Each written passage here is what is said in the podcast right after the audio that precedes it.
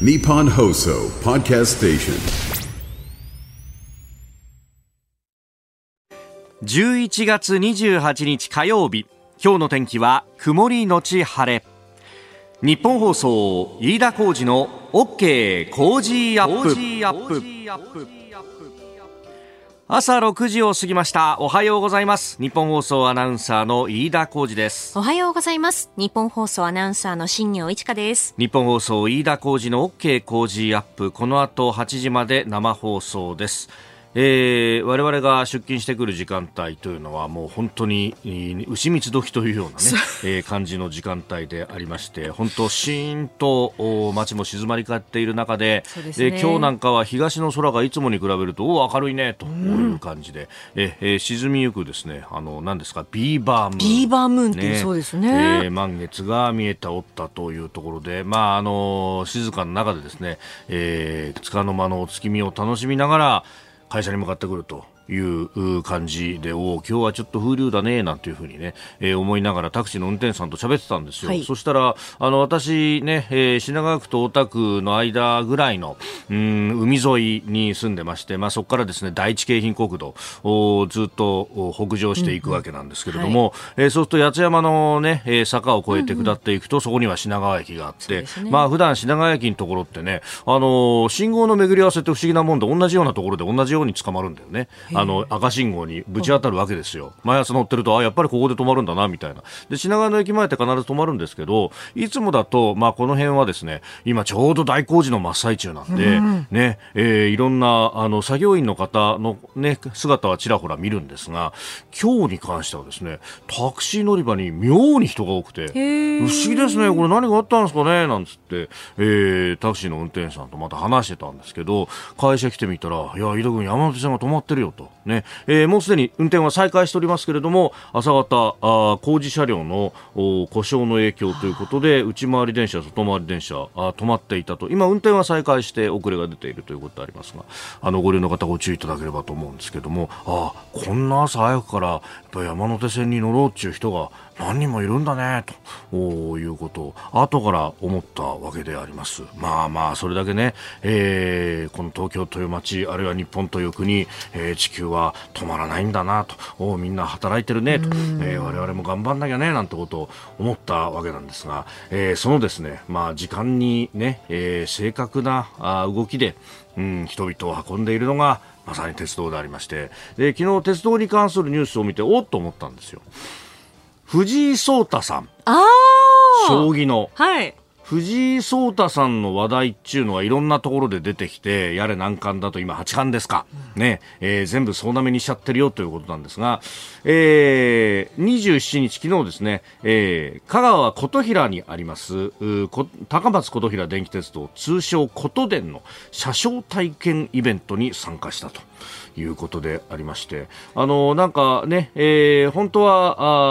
あこの高松で、えー、対局をする予定であったということなんですけれども、まあ、それが、えー、できなかったんで、で、あのこのイベントというところでですね、で、あの藤井聡太さんはもともと鉄道ファンでいらっしゃる。ね、あのー、愛知というか中京圏にお住まいだとね、もともと出身だということですんで、まあそうすると、あのー、名高いですね、名古屋鉄道という名鉄、うんうん。はい、もうこれ名鉄名古屋駅で見てると何駅かわかんねえよっていうぐらいいろんな種別がこうやってくるんで、おそらくそういうところから鉄道ファンになったんだろうなと思うんですけれども、このね、琴電にっていうのはね、いいチョイスをしたなと。あのー、藤井聡太さんの後ろで電車、黄色い電車が映ってるそうですね。黄色い電車が映ってるうん、私本当に馴染みがあってですね、実はあの、この琴平、琴殿には、京浜急行の OB たちがたくさんいるんですよ。あ、そうなんですか？そうなんですよ。これね、あの、レールの幅が京急とこのことで全く一緒。一まあ、ちなみに新幹線も全く一緒の1435ミリというですね、標準機、スタンダードゲージというものを使ってまして、で、あの、新幹線と京急こと電はですね、あの、使ってる電気が違うんですけど、うんうん、京急とこと電は電気も全く一緒で、一緒なんですね。直流1500ボルトを使っていると。だから、あの、足回りのモーターとかも含めてですね全部そのまんま高松に送れば琴電で活躍ができるなるほど。私もですねあの就職活動の時に高松の放送局を受けたんです受けたんですか？そうだよ。あそこには立林公園というね立派なあの庭園があって。であの飛行機使って行って飛行空港のバスそこで降りて、はい、観光をして、うん、明日のネタだと。あなるほど。そこからあの市街地に戻るのにですね、えー、立林公園駅っていうのがね琴電にあってそこから乗ったんですけど昔京浜急行で走ってて私が通学の時によく使っていた京急の一線型っていうのがこうやってきてですねおお君はここにいたかと。ああ俺が横浜まで行く時によく使ってたやつだな元気だったか励まされるような思いでね。えー、いや琴電っていうのはですねそういう意味であの関東と四国をつなぐですね、まあ、鉄道ファンの心の中だけだけどね。非常に重要な鉄道なわけよ。いやよかったねと。それにこうね、あのー、藤井聡太さんが乗っているという。ね素敵な笑顔ですね、藤井さん。いやねいいところに目つけたなと、さすがだな。さす本当、やっぱ一流の人は一流を知ってるなというね、えー、感じた次第でありますが、え、えー、朝から頑張ってる方もいらっしゃいます。今日も、ね、ぼちぼちやっていきましょう。日本と世界の今がわかる朝のニュース番組飯田浩二の OK 工事アップ、まあ、オープニング京浜急行の話をしましたけれども草草さん京急と一緒だと発車時のモーター音は音階みたいなのですかといただきました。あのドレミファインバーターってやつなんですけど、はいはい、あのね、えっ、ー、と今琴電に言ってるやつはあの制御方式を使ってない昔ながらのですね抵抗制御というやつなんで普通にあのうーんって感じで上がってくるような。そうなんですねはい。であのドレミファインバーターとかって、あれ、コンピューター使って、こう、まあ、いわばね、制御しているようなものなので、非常に精密機械で、これはね、あの、保守に時間、あの、お金がかかって、ちゃうんで、まあ、日本国内だったらまだメンテナンスは多分できると思うんで今後はそういう電車も行くかもしれないんですが問題はあの日本の鉄道の OB って結構海外に行くのよ。でね、ところが保守インあのメンテナンスができないんでそういうあの専門的なものはねなかなかこう、そうすると一人手がいないんじゃないかみたいな問題が。だから日本ってかなりハイスペックなものを一生懸命作ると。うん、で、それで独自額まで行くんですけれども、あの、じゃあ海外はそこまでのハイスペックいらないけど安いのが欲しいっていうところとかっていう、そこがね、ちょっとバッティングするっていうのが、ほら、日本と世界の今がわかるっていうね。鉄道を通して。そうですよ。趣味の話してるだけだけどね。はい。さて、えー、今朝のコメンテーターは、元日銀審議員で PWC コンサルティング合同会社チーフエコノミスト片岡剛志さんです。この後6時半過ぎからご登場です。えー、まずは、アメリカの経済指標 PMI 購買担当者景気指数というものが出てきましたんで、まあ、それについてアメリカ経済、えー、さらに6時50分過ぎニュース7時またぎはあ関西の経済界がこれ以上の円安は避けたいと財務省に対して訴えたという話であるとか来年の春闘に向けて金属労協、えー、ベースアップ1万以上要求へというニュースなどなど国内経済を取り上げます、えー、それから7時10分過ぎおはようニュースネットワークのゾーン、えー防衛費について円安で、まあ、調達価格が仮に上昇したとしても43兆円の枠は維持する意向だということを表明したというニュース。それと日本のベトナム首脳会談、えー、国家主席が日本訪問しております、えー、さらには LINE ヤフーで個人情報流出。そして、えー、中国の経済について、えー、人民銀行金融機関に貸ししぶりの防止を通知というニュース。スクープアップで取り上げてまいります、えー、メール X こちらです。メールアドレスは cozy アットマーマーク 1242.com。アルファベットすべて小文字で COZY でコージーです。 cozy アットマーク 1242.com。X のハッシュタグは、ハッシュタグ cozy1242、ハッシュタグ cozy1242です。今週はメールをいただいた方の中から抽選で毎日5人の方に、千葉県長生地域の農産物加工品の詰め合わせをプレゼントします。日本放送飯田浩二の OK 工事アップこの後8時まで生放送ですこの時間最新の株と為替の情報を外為ドットコム総研調査部長の神田拓也さんに伝えていただきます。神田さんよろしくお願いします。はい外為ドットコム総研の神田です。よろしくお願いいたします。お願いします。はい、えー、現地27日のニューヨーク株式市場ですが、はい、ダウ平均株価は、えー、前日に比べて56ドル68セント安い3万5333ドル47セントで取引を終えました、うんまたハイテク銘柄中心のナスダック総合指数は9.83ポイント下がってえー1万4241.02でした。円相場は前の日の同じ時間帯と比べてえー約80銭、えー円高ドル安の1ドル148円62銭付近で取引されています。あの為替の方ですが、はい。えーアメリカの長期金利があ昨日は昨日、えー大きく低下しましたんで、はいえー日本との金利差が縮小するとこういった格好で、まあ、これが円高ドル安の背景ということになりました。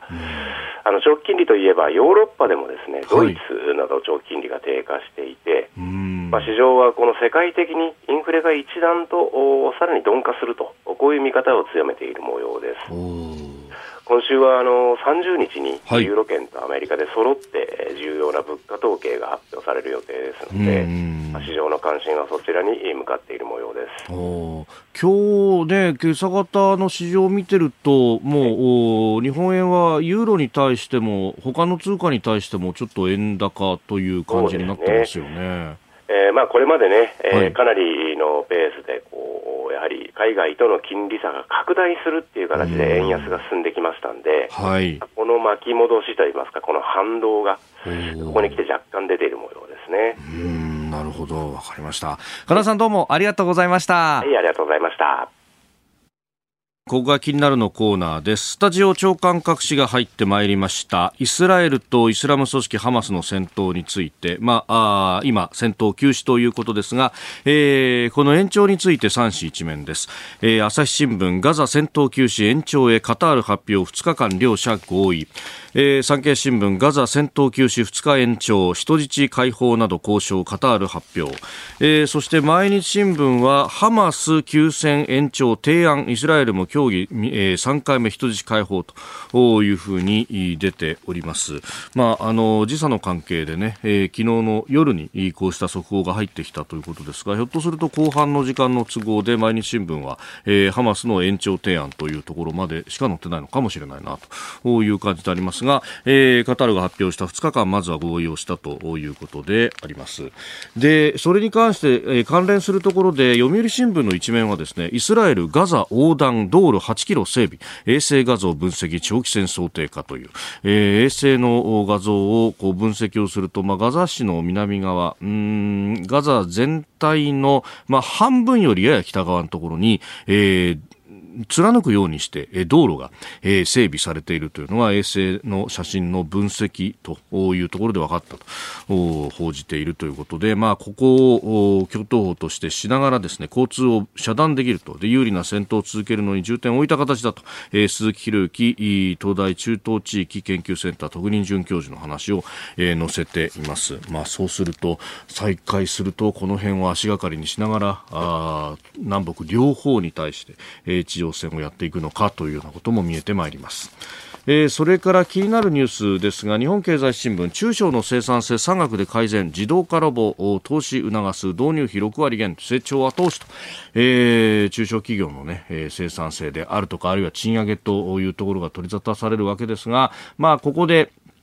やっぱり問題となってくるのは、えー中大企業と比べるとそうは言ったって原資がないというところで、えー3割ぐらいの中小企業は、えー労務費に関して、えーお得意に値上げが言えずにですね、自分たちで店に切って、えー賃上げをしてるんだというような話が出てきてます。で、これ実は日本経団連もおそこを意識しながらここのところお議論をしているぞというのがですね、えー日経の電子版には昨日の朝の時点で載っているというところで、あ、日経もちょっとこういうところアリバイ作りをしてきているのかなというようなのが、えー見えてまいります。まあなんといっても、うん、働く人の大部分はこの中小企業に勤めているんだということで、まあ大企業は賃上げやっていいけれども、中小これからあそこもやっていかなきゃいけないけれども、そこには、あね、えー大企業が賃上げするのに、中小企業にコスト削減を要求してということになってくると、それはイメージ悪いよねと、そのところを大企業の集まりであるところの日本経団連がようやく気にしだしたということでありましょうか。ここが気になるでした。この時間からコメンテーターの方々ご登場です。今朝は元日銀審議員で PWC コンサルティング合同会社チーフエコノミスト片岡剛志さんです。おはようございます。はい、おはようございます。よろしくお願いします。ます。さあ、まずアメリカ経済についてなんですけれども、お11月のアメリカの PMI 総合購買担当者景気指数の速報値が、まあ、あ基礎造業に関しては芳しくなかったというものが出てきたりとか、はい。ちょっと数字変わってきてますか？そうですね、まあ、あの製造業については、もともと中国経済の動向とかですね、はい。まあ、こういったところもあんまり良くないって話もあってん、あのまあ、先進各国ともにですね、はい。えー傾向としては製造業あんまり良くないんですよん。ね。でアメリカの場合は、まあ、これに加えてその、えーまあ、一部自動車メーカーに対するですねその、まあ、ストの影響もあるというところで、はいまあ自動車の、えー生産っていうのが、まあ、少しこう低迷しているわけですよね。ん。でこれはあの景気の要因とはちょっと関係のないところなんですけれども、ええええまあ、ただ、アメリカ経済としては基調的に他のその景況の指数を見てもですね、ん。やっぱりまあ10、11、12あたりっていうのはあのちょっと悪化しそうだなと。ん。で、えーまあ、ややこう軽めではあるんだけれどもリセッションにちょっと入るんじゃないかと、おーまあ、そういう見立てが、はい、あの濃厚になってます。うん。でまあ、特にあの、えー雇用の状況っていうのがですね、はい。これがまあ失業率についても4%まではいかないんだけれども3%台、えー後半から4%近くに徐々に切り上がってきていますしん。あと、まあえーアメリカのインフレ率がなかなか下がらない原因の一つに、まあ、サービス価格のうん。高騰というのがあって、はい。でサービス価格の高騰の原因というのはこれあの人件費が高いっていうことなんですよね。ええで人件費が高いのはなぜかっていうと労働市場が好調だっていうのでで労働市場の好調の一つの原因っていうのはこれが給食率の、えー高まりっていう状況だったんですが、ん。まあ、これが急速にですね給食率、えー下がってきているのでですから失業率の悪化給食率の悪化っていうですね、あのこれまでアメリカ経済で両立していた状況というのはようやく復活してきたなと。えーでまあ、ここら辺がその今回のその、まあ、PMI のですね、はい。えーまあ、雇用の、えー指数の悪化みたいな話にもつながってるのかなっていうふうに見ていますね。うーん。コロナの後、まあ、新新たに職を求めたりとか、あるいは、いねえー賃金のいいところに移ろうっていうのは、はい。はいだまあ、ようやく一巡したっていうところなんでしょうそうですね、まあ、だんだんだんだんその、まあ、し消費はまだ堅調なんですが、アメリカの場合は。ただ、えー設備投資とかですね、住宅投資含めて、まあ、ちょっとこう、えー横ばいからやや低下方向になりそうかな、みたいな動きも出てきてますので、こうしたところと雇用情勢っていうのが密接に絡んでるのかなと思います。ああそうすると、じゃあ次は中央銀行という、まあ、FRB にとっては、はい。じゃあ利上げはもうストップで、ん。どこで利下げするかということになってきまか？そうですすね、まあ、利下げはまだ早いと思うんですね、うん。あの物価がまだまだ2%からちょっと遠いので、はい。でまあ、これがえー2%まで安定的に下がってくるっていう話が、まあ、見通せたときに、え景気が非常に悪いって話になれば、当然利下げって話にもなると思うんですけれども、はい。まあ、まだまだそこまであのの状況には至ってないなと。ん。まあ、むしろあの利下げはないにしても、はい。えー物価の状況を見せてまた再び利上げっていうのも、えー少しあり得るんじゃないかと。まあ、それぐらいアメリカ経済が強いっていう状況なんですよね。で、そういう中で、今回のニュースもそうなんですけれども、はいちょっとまあ、あの、FRB の想定通りですね、ええやや景気が悪化してきたかなと、ん。まあ、そういうふうな状況だと見ていただいた方がいいと思います。ああそうすると、はい。まあ、うまいこと、こう、はい。軟着陸に、こう、うん。コースとしては入ってるって感じにそうですね。なるんでしょうか。で、市場の見方が分かれているので、ん。ですから、あの、飯田さんおっしゃるように、まあ、こういった状況で利下げかもっていうふうに思う人もいるわけですね。はいええええええで、他方で、まあ、物価を見て利上げかなと思っている人もいるので、そのあたりがうまくバランスされていると思いますね。はい。えーまずはアメリカ経済についてでありました。日本経済等々について今日も8時までお付き合いいただきます。よろしくお願いいたします。よろしくお願いします。お聞きの配信プログラムは日本放送飯田浩司の OK コージーアップの再編集版です。ポッドキャスト YouTube でお聞きのあなた。通勤や移動中に最新ニュースを押さえておきたい方。放送内容を少しでも早く知りたい方。スマホやパソコンから radiko のタイムフリー機能でお聞きいただくと放送中であれば追っかけ再生も可能ですし放送後でも好きな時間に番組のコンテンツを自分で選んでお聞きいただけます。毎朝6時の生放送では登場するコメンテーターの最近の活動はもちろんたっぷりとニュース解説をお届けしています。レギュラーコメンテーターに加えて専門家と随時つないで掘り下げてお送りしています。また株と為替の最新情報もお届けしています。日本放送のエリア内でお聞きの皆さんラジコラジコのタイムフリーでチェックしてください。番組公式 X ではこれから登場するコメンテーターや取り上げるニュースなど最新情報を発信中です。ぜひフォローして番組にご参加ください。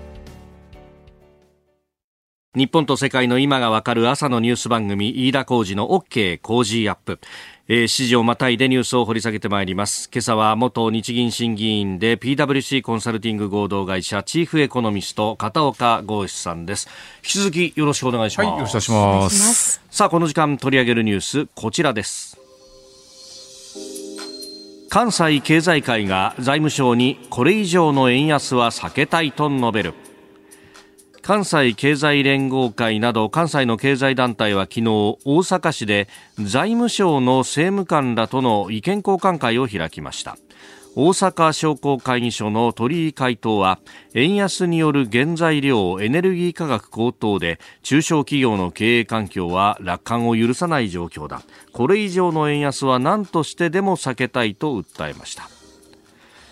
えー、一方、財務省の瀬戸政務官は終了後の会見で為替についてコメントは控えたいと述べたということであります。うん、はい、はい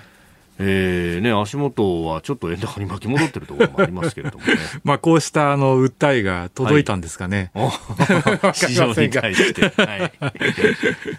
まあそうですね。あの、はい、いや、えっと、円安は避けたいと財務省さんの方にお話をされたということなんですけど、あの、今、足元のですね、まあ、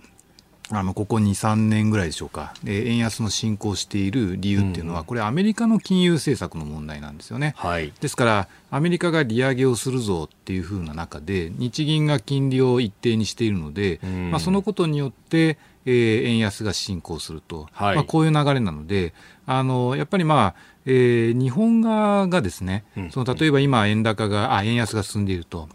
で、これが問題だからといって是正しようと思っても、はい、そもそも是正するのは難しいっていう、そういった状況に、まあ、現状あります。ですから、あの、円安を避けたいというふうに言ったとしても、はい、まあ、これ、えー、日本側にお願いしてもですね、あまりこう効果はないんじゃないかなというふうに私自身思います。で、それからですね、そもそも、えー、じゃあ今円安がどんどん深刻化しているのかと言われると、はい、そういうわけではなくて、円安が大きく進んでる進んだのは去年なんですよね。で、なおかつえー、輸入価格が上昇しているかと言われると、はい、そういうわけでもないんですよ。ですから、円安の要因で輸入価格が上昇しているっていうのは、ええ、これ去年の、えー、今頃の話で、逆に言うと今年の4月以降は、前の年と比べて輸入価格は減少傾向にあるんですね。で、日本経済全体で、その輸出価格と輸入価格のバランスで、その、まあ、どれぐらい状況が改善しているか改善していないか、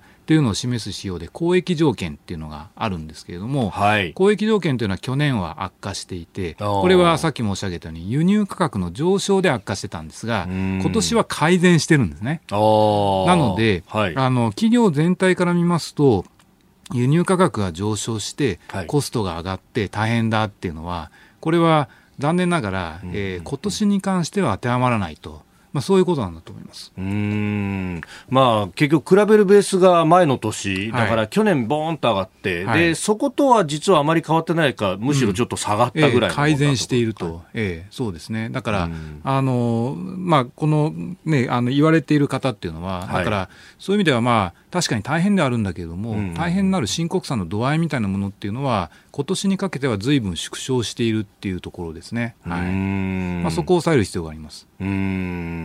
まああのねえー、月末に入ってきますのでいろんな経済指標出てきていて、はい、まあ、その中で、えー、消費者物価指数とかも日本のも出てきましたけれども、うんはい。はい、まあ、あの3%までいかないぐらい、はい、ちょっとまたあの4か月ぶりに上昇みたいなことも言われましたけれども、えーはい。はい、このところは3%前後で横ばいな推移、ねうん、そうですね。あの、まあ、これ自体ちょっと上がったのはですねガソリンの補助金が、はい、えー、今年の9月から、えー、半減したので、はい。まあ、その影響でちょこっと上がっていたと。で基調としては全然変わってないんですよね。ただまあええー物価高を気にするというよりかは、はい。むしろ先行きについては、値段が上がってきている中で消費者の購買意欲っていうのが減退していてで、えーそこら辺のそのバランスもあってですね今後徐々に徐々に物価が下がっていくんじゃないかと、はい。こっちを気にした方がいいと思うんですよ。ん。なのでなんか物価高物価高と言うんだけれども、はい。リスク要因という意味においてはええ。物価が下がっていく懸念、で今足元の消費者物価指数を見てもそうなんですが、はい。その海外の要因、えーエネルギーとか食料品の価格が上がったことで、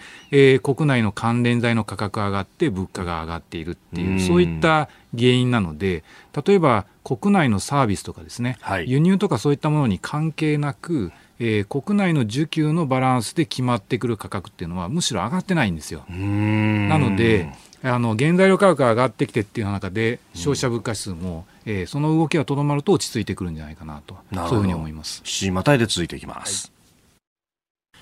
日本放送飯田浩二の OK 工事アップ改めましておはようございます日本放送飯田浩二ですおはようございます。日本放送新業一華です。今朝のコメンテーターは元日銀審議員で PWC コンサルティング合同会社チーフエコノミスト片岡剛志さんです引き続きよろしくお願いします、ます。えー片岡さん今日ニット着てらっしゃいますが日中はえらい暑くなるというかね、あーまあそうなんですか。20度超えるぐらい。そうですね。東京都心は22度の予想です22度のね予。想というね。昨日もね寒かったんですけどなんかそうそうそう。そう昼頃暖かくなったりとか。そうなんですよ。なんか寒暖差がやたらと激しいですよね。一昨日は10度いかないとかね、ええそうですよね。本当、この乱高下に体がついていかないというところでありますが、さあ、日本の物価は、これまた上がったり下がったりなのかというところ、はい。はい。前半戦では、はい。えーまあ、物価高、物価高いろいろこう言われるけれども、うんうん。その需要と供給のはい。マッチングの部分っていうのは、ひょっとすると、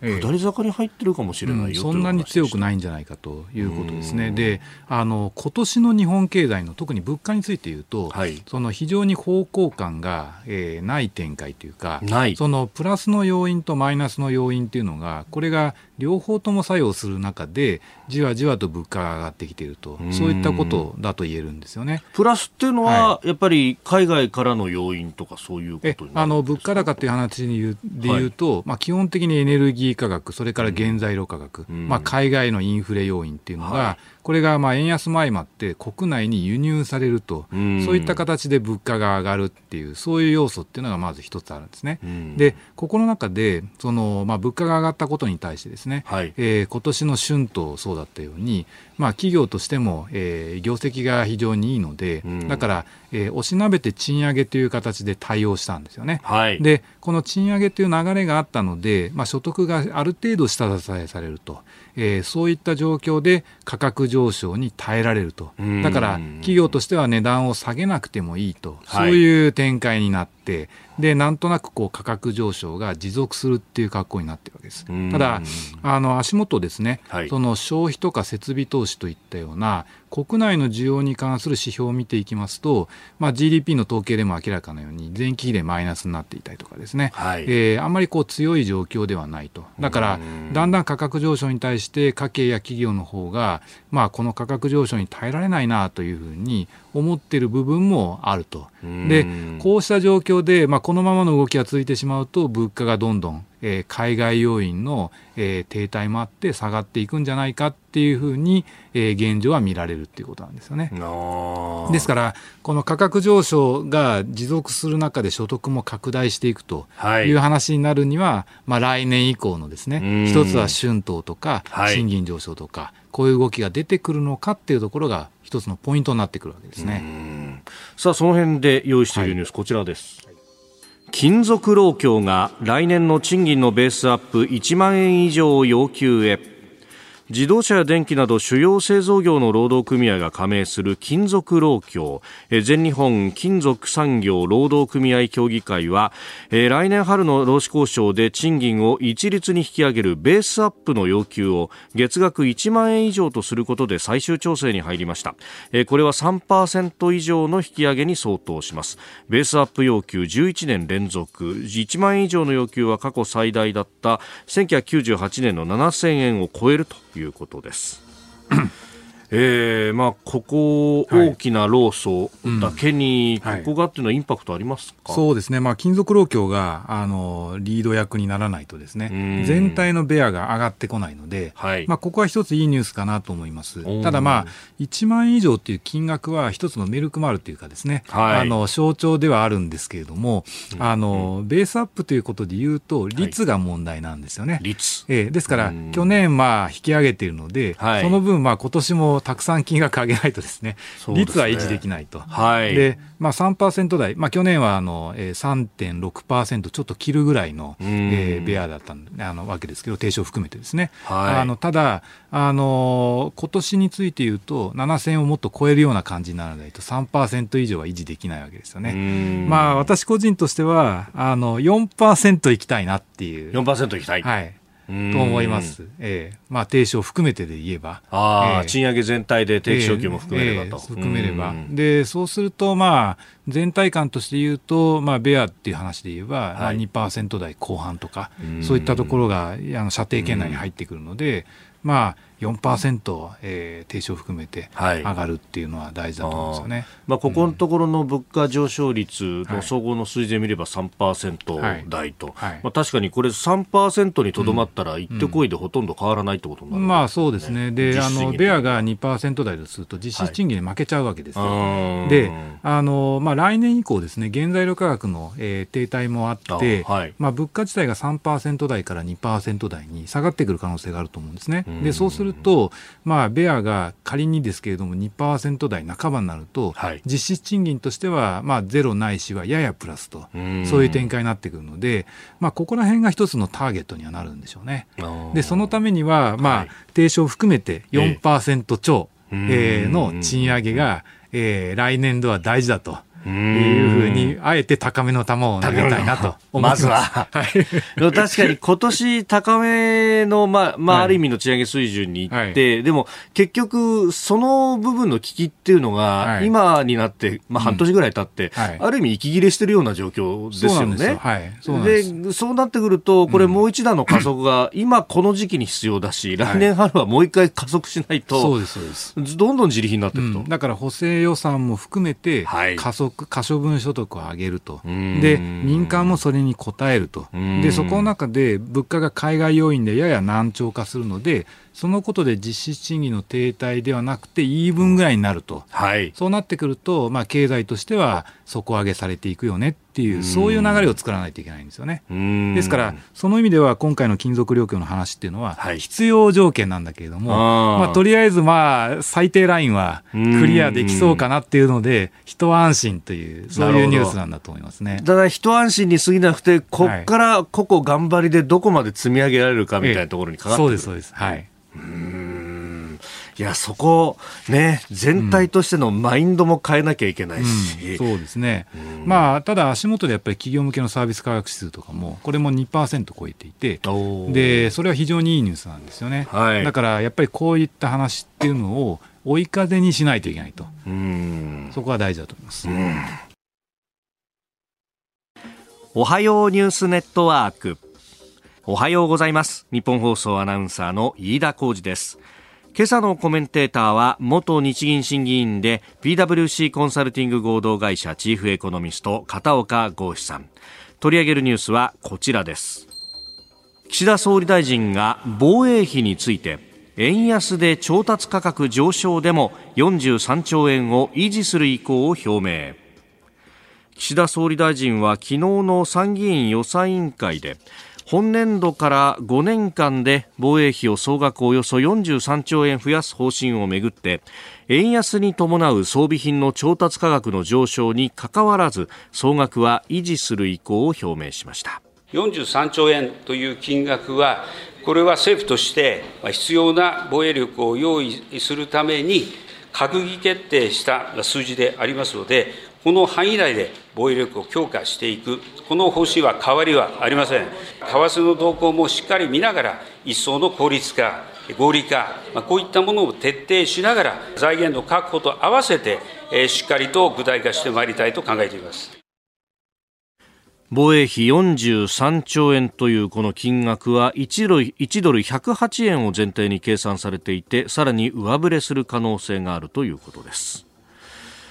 えーまあ、昨日の、ね、参議院予算委員会での答弁もお聞きいただきましたけれども、はい、まあ、あ円安でもこの枠はえ、うん、えー、維持するんだという話であります、うん、そうですね、はい、まあ、私は当然ではないかと思うんですが、えー、あのなんていうんですか、はい、あのこれ、円安で、はい、まあ、装備費が上がるので、だからまあ結構コストもかさんでっていう話を念頭に置いておられると思うんですよね。ただあの逆に言うと円安で、はい、えー、国民の所得が増え名目の所得も増えるので税収も伸びてるわけですよね。ですから両立てで実は、はい、えー、費用も増えるんだけれども税収の部分も増えていますということなので。なんかことさらに費用の部分だけを取り上げてですねここが上がってるから苦しい苦しいっていうのは、はい、私はちょっとミスリードなんじゃないかなと思うんですよね。もちろんその増収した分を何でもかんでも使っていいとそういうことではないと思うんですけれども、はい、他方でやっぱり税収が増えている部分っていうのもあるのは事実なので、まあ、そこを取り上げないとなんかこうえー、いや、なんかやっぱり困ってるんだなと、うん、えー、なので、なんかなんとかしない、はい、なんとか切り詰めないといけないみたいな、えー、そういう発想になりやすいので、そこは注意するべきだと思いますね。はい、うん。まあ、今回の、まあ、このね、えー、はい、参議院予算委員会も、まあ、補正予算案の審議というものが中心でしたけれども、うん、まあ、衆議院の議論の中では、うん、あガソリンのね、トリガー条項についても、まあ、これ、えー、国民民主党の玉木さんがずっと言ってきたことですが、うん、検討するんだということがありましたね。はい、そうですね。いや、というか、なんで検討しなかったのかってことですよね。はい、で、まあ、そもそもこうこれだけエネルギー価格の高騰が、えー、長引くとは思ってなかったっていうか、えー、長引くと思いたくなかったと。いうのが正確なんだと思うんですけれども、はい、まあ、そういう状況で、ある意味元売りの業者の方々に対して補助金を出すので、えー、値段を上げないようにしてくださいと、まあ、そういうその、えー、当座しのぎというと言い方はあるかもし悪いかもしれませんが、まあ、現実的にはそういう対策を取ったわけですよね。はい、でこれでその、まあ、原油価格が上がってくる状況が、えーまあ、終わったらですね、一刻も早くもう元の状態に戻せると、はい、そういう前提であの対策を打ったわけですけれども、ただ残念なことに、まあ、そういう状況にはならず、うん、えー、かなり原油価格が上がり続ける状態が続き、はい、なおかつグローバルなインフレ率もえー、急速に物価が下がるということではなくてですねずっと価格上昇が続いていると、はい、まあ、こうした中で、えー、何度も何度もですね元売りに対する補助金対策もこれも延長せざるを得ないって話になって、はい、まあそういえばそもそもトリガー条項をこれを見直していれば、そうすれば、こんなことをしなかったんでもよかったんじゃないかと、はい、まあ、こういう話になってきてるっていうのが現状の話なんだと思うんですよね。えー、えー、ですから、まあ、私自身もその効率化お金の効率化みたいな話を考えたら、やっぱり最初からトリガー条項を発した方がよかったんですよ。だけど、それをやらなかったっていうのが、はい、ここ今になってツケが効いてきてるなっていう感じがしますね。まあ、そうですよね、はい、トリガー条項で1.5兆円も必要ではないかっていうふうに鈴木財務大臣は言いますが、補助金6兆以上出してるのはどう説明するんですかって、そうですね、まあ、会計ね、検査院さんからのほかもね、えー、あの調査費用の不正利用とかね、はい、ああいった部分でグレーゾーンがありますと、だから無駄遣いを指摘されてるわけですよね。あの日頃、まあ、財政赤字については非常に熱心な財務省さんなんですけど、はい、こういった無駄遣いについては無頓着なんですよね。無頓着、えー、だから、まあ、なんかそういったところをもっとしっかりお金の管理を逆にすべきなんじゃないかなっていう気は、個人的にはしていますね。はいまあ、あと、このね、あのー、ガソリンの補助金をやめるってことになると、ガソリンだけじゃなくて、灯油とかにも効いてきてるから、そこがなくなっちゃうじゃないか、みたいな話をする人もいますが。えー、あそうですね、うん、うん、まあ、そこら辺の波及効果みたいな部分っていうのも、はい、これありますね。まあ、ガソリン代、えー、電気代含めてですね、影響出てくると思います。はい。まあ、もしね、激変の緩和ということであれば、そこだけ残すとか、はい、まあ、いろんなことはできるわけですもんね。そうです、そうです。で、それは、重要な点はですね、はい、現状のコストよりも安いコストで済むってことなんですよ。ええ、でなおかつ国民への恩恵は大なんですね。でさらに言うと、はい、まあ、どうせ減税するんだったら、消費税を減税した方がいいと。いうふうに私は思います。そうすると家計のメリットがダイレクトにそれも物価にもいくので、はい、あのあれいちいちですね。例えば所得税減税しますと、そのためにいろいろ調査費を使って給付とかどのあの恩恵の行く完全に行き渡らない家計の方に対しては、はい、いろいろ調べたりとか、えー、また別途手当をするとかですね所得制限をするとか、うそういう手続きは一切いりませんので、うんうん、やっぱりまああれですよね軽減税率8%、はい、これを無税にするとか、えー、そういったようなことをやった方が私はいいんじゃないかなと思うんですよね。うん。確かにあの所得税のね、えー、減税とそして給付に関してっていうのは、うんこれはもうあの自治体の事務が追いつかないんじゃないかっていうのを、うんね、まあ、あの千葉の熊谷知事などがね、はいはい、X にもうポストしていらっしゃいますよね、えーはい、朝日新聞もちょっと書いてましたかね。うん、ですから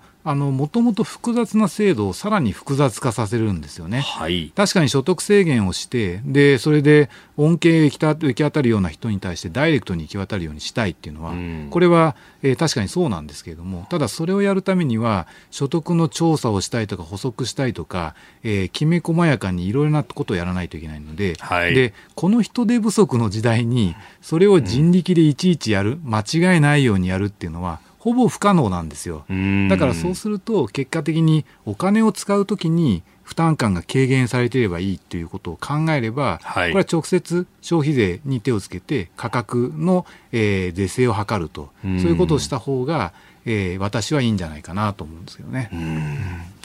さあそしてもう一つ用意していたニュースは日本とベトナムの首脳会談が開催されたというニュースであります、はい、昨日なんですがベトナムのボー・バン・トゥオン国家主席、まあ、日本を訪問しておりまして、えー、岸田総理大臣との間で首脳会談を行ったと、はい、で日本が同志国をの軍を支援する枠組み OSA 政府安全保障能力強化支援に関してベトナムへの適用に向けた議論の開始で合意をしたということ、うん、包括的戦略パートナーシップに関係も格上げするんだということが出てきております。うん、そうですね、まあ、ベトナム経済に関して言うと、やっぱり、はい、あのなんですか、ね、人件費の安さとか、ないしはまあ価格のその有利さみたいなところを生かして、えー、経済成長するっていう段階から、はい、徐々にその例えば、えー、生産性を高めてとかですね、ないしは人の能力を高めて、で経済成長していくっていうようなそういった状況にだんだんフェーズが移ってきてるように気がするんですよね。だから、まあ、そうした状況のに対して日本としてベトナムにどこまで協力できるかっていう、はい、そういう目線っていうのは一つあると思います。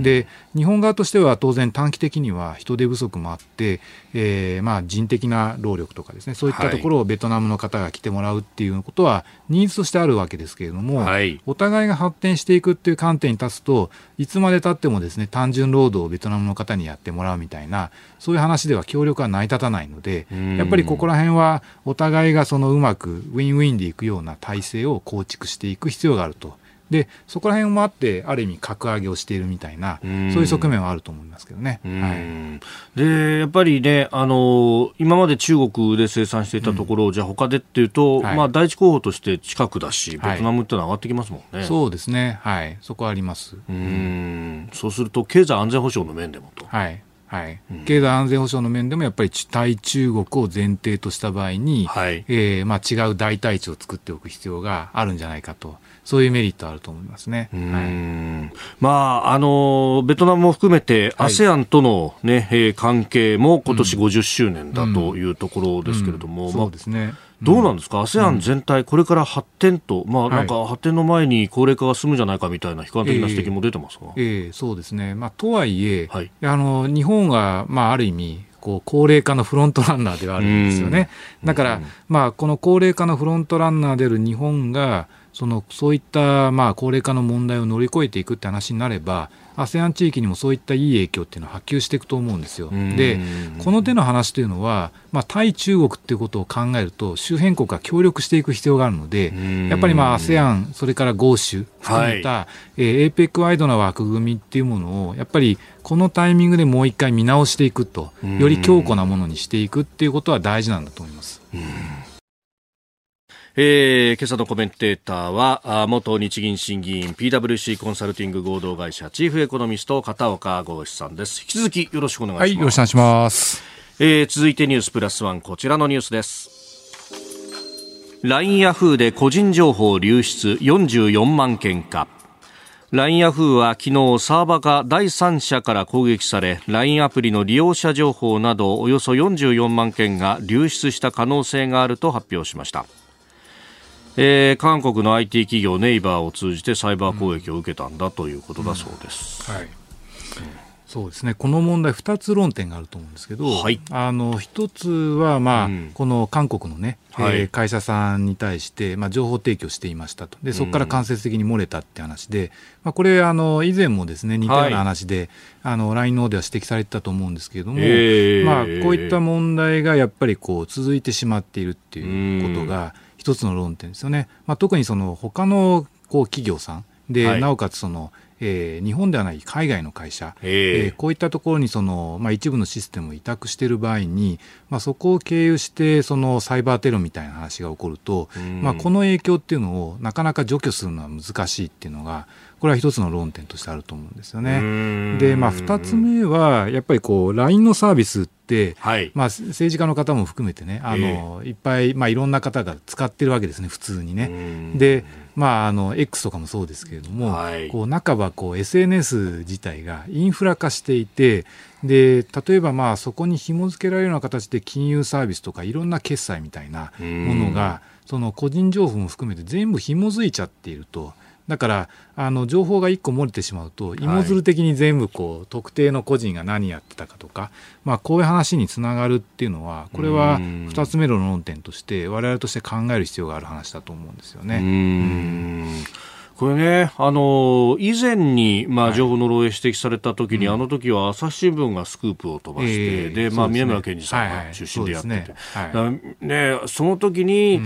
あの、あれ、サーバー日本に移すとかデータ移すとか、そんな話を対策としてやってたんじゃないのっていうね、うん。うん、そうですね。なんかそういう話だったはずなんですよね。ですよ、ね、で、あの時は中国の、はい、えー、まあ、方が入れるみたいな形で、えー、で、それであの中国政府の関与とかね、そういった話が、こう非常に指摘をされていたわけですけれども、やっぱりまあ、えー、こうした個人情報の管理をどうやって厳格化して、えー、対応していくのかっていうのは、やっぱりよく考える必要があると思うんですよね。もちろん、まあ、特定のその、えー、ところに情報を一挙集中してしまうと、そこをアタックされると、はい、まあ、全部漏れてしまうっていう懸念があるので、まあ、分散化するっていうのは、えー一つの合理性はあると思うんですけど、はい、ただ分散化するところが問題ですよね。でそこからあの間接的にこういろんな情報が漏れてしまうことがやっぱり今回のような話につながってるわけですよね。まあ、今、それこそね、居酒屋さんとか行っても、はい、あ、あの、モバイルオーダーですからって言って、うん、ね、そうそうそうななんだ、これフォローフォローしなきゃ、追加で、うん、ビールのおかわりもできないのかみたいなね。ね、なんかね、何でもかんでもアプリでやってっていうね、はい、で昔だとなんか、ポイントカードをね、とにかく加入さ、はい、するみたいなことありましたけど。うんえー、今日のニュースプラスは LINE ヤフー個人情報流出44万件かというニュースであります。はい、まあ、これね、うん、えー、まあ、そこだけでもなく、いろんなところで、はい、えー、こういうことがね、えー、問題に、まあ、なってくるとい。うところですけれども、はい、うんね、便利になると裏腹でっていうのは、うん、ただこれもう避けがたいところでもあるというところでも、ね、そうですね。まあ、その分あれでしょうね。やっぱりこう、しっかりコストをかけるっていうことなんでしょうね。はい、えー、ですから、まあ、さっきお話したようにそのインフラ化しているっていうことは、はい、このインフラの維持をするためのコストっていうのをこれをどうやってそのえー、サービスを受けてる側が負担すべきかって話とセットになってると思うんですよ。だから、あの、これ一企業に、まあ今、4日かかってる状態なわけですよね。はい、だから本当にそれでいいのかっていうことは、我々としては考える必要があると思いますね。うんまあ、ただってことになると、それには、はい、まあ、別の対価が支払われてるとか、えー、そういうことにもつながってるわけですね。えー、そうですね。はい。えー、LINE ヤフー個人情報流出44万件か、今日のプラスワンでした。お送りしております。OK 工事アップ。お相手私日本放送アナウンサー飯田浩二と新業一華がお送りしています。今朝のコメンテーターは元日銀審議員で PWC コンサルティング合同会社チーフエコノミスト片岡剛一さんです。引き続きよろしくお願いします。はいよろしくお願いします。続いてこの時間はここだけニューススクープアップ。中国人民銀行が金融機関に貸し渋り防止を通知中国の中央銀行にあたる中国人民銀行は昨日金融機関に対し民間企業の資金需要に応じずに融資を停止したり抑制したりする貸し渋りをしないよう求める通知を出しました。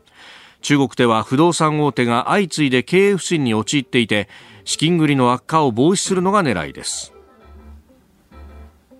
貸ししぶり、はい、あるいは貸し剥がしなんていう言葉も、うん、かつてこの国には、そうですね。ばっこしました。ね、日本のその1990年代のバブル崩壊から、はい、まあ銀行の金融危機、えー、デフレという流れに至る道筋をこう中国のね、今の経済で見てるような雰囲気にねすごいあの陥るわけですよね。であの、まあ、以前もこちらの番組で少し申し上げたかもしれないんですけど、はい、その中国足元ではですねその家計の方がお金を借りようっていう動きがこれが非常に是正されあの進まなくなってきてるんですよね。だからまあリスクを取ってお金を借りて住宅ローンとかもそうですけれども、はい、で何か消費をしたいとか物を買ったりとか、えー、投資をしたいとかそういう動きはあの抑制されていてであのお金をお金のまま貯金貯金という形でですね貯蓄するっていう動きがえー、どちらかというと進んでしまっていると。で、こうした話に、えー、まあ、気をいつにしてですね、はい、まあ、企業の資金需要も、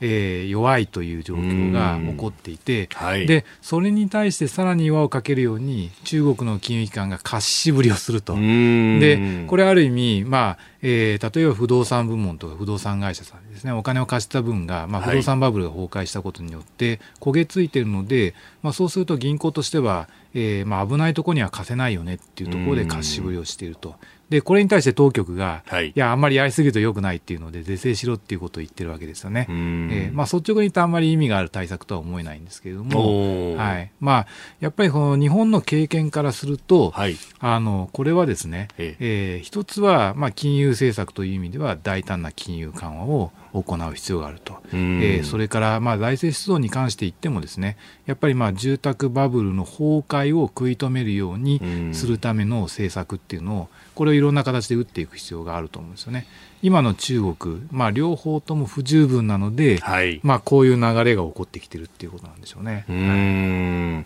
まあ、これね、貸ししぶりだとかで資金需要もなくなってきて、はい、まあね、日本の例でいけば、今度は企業はむしろ内部留保は分厚くして、そうですね、投資をせずにと、はい。はい、でどんどんこう金融というか資金が、経済が回っていかなくなってくると。はい。はい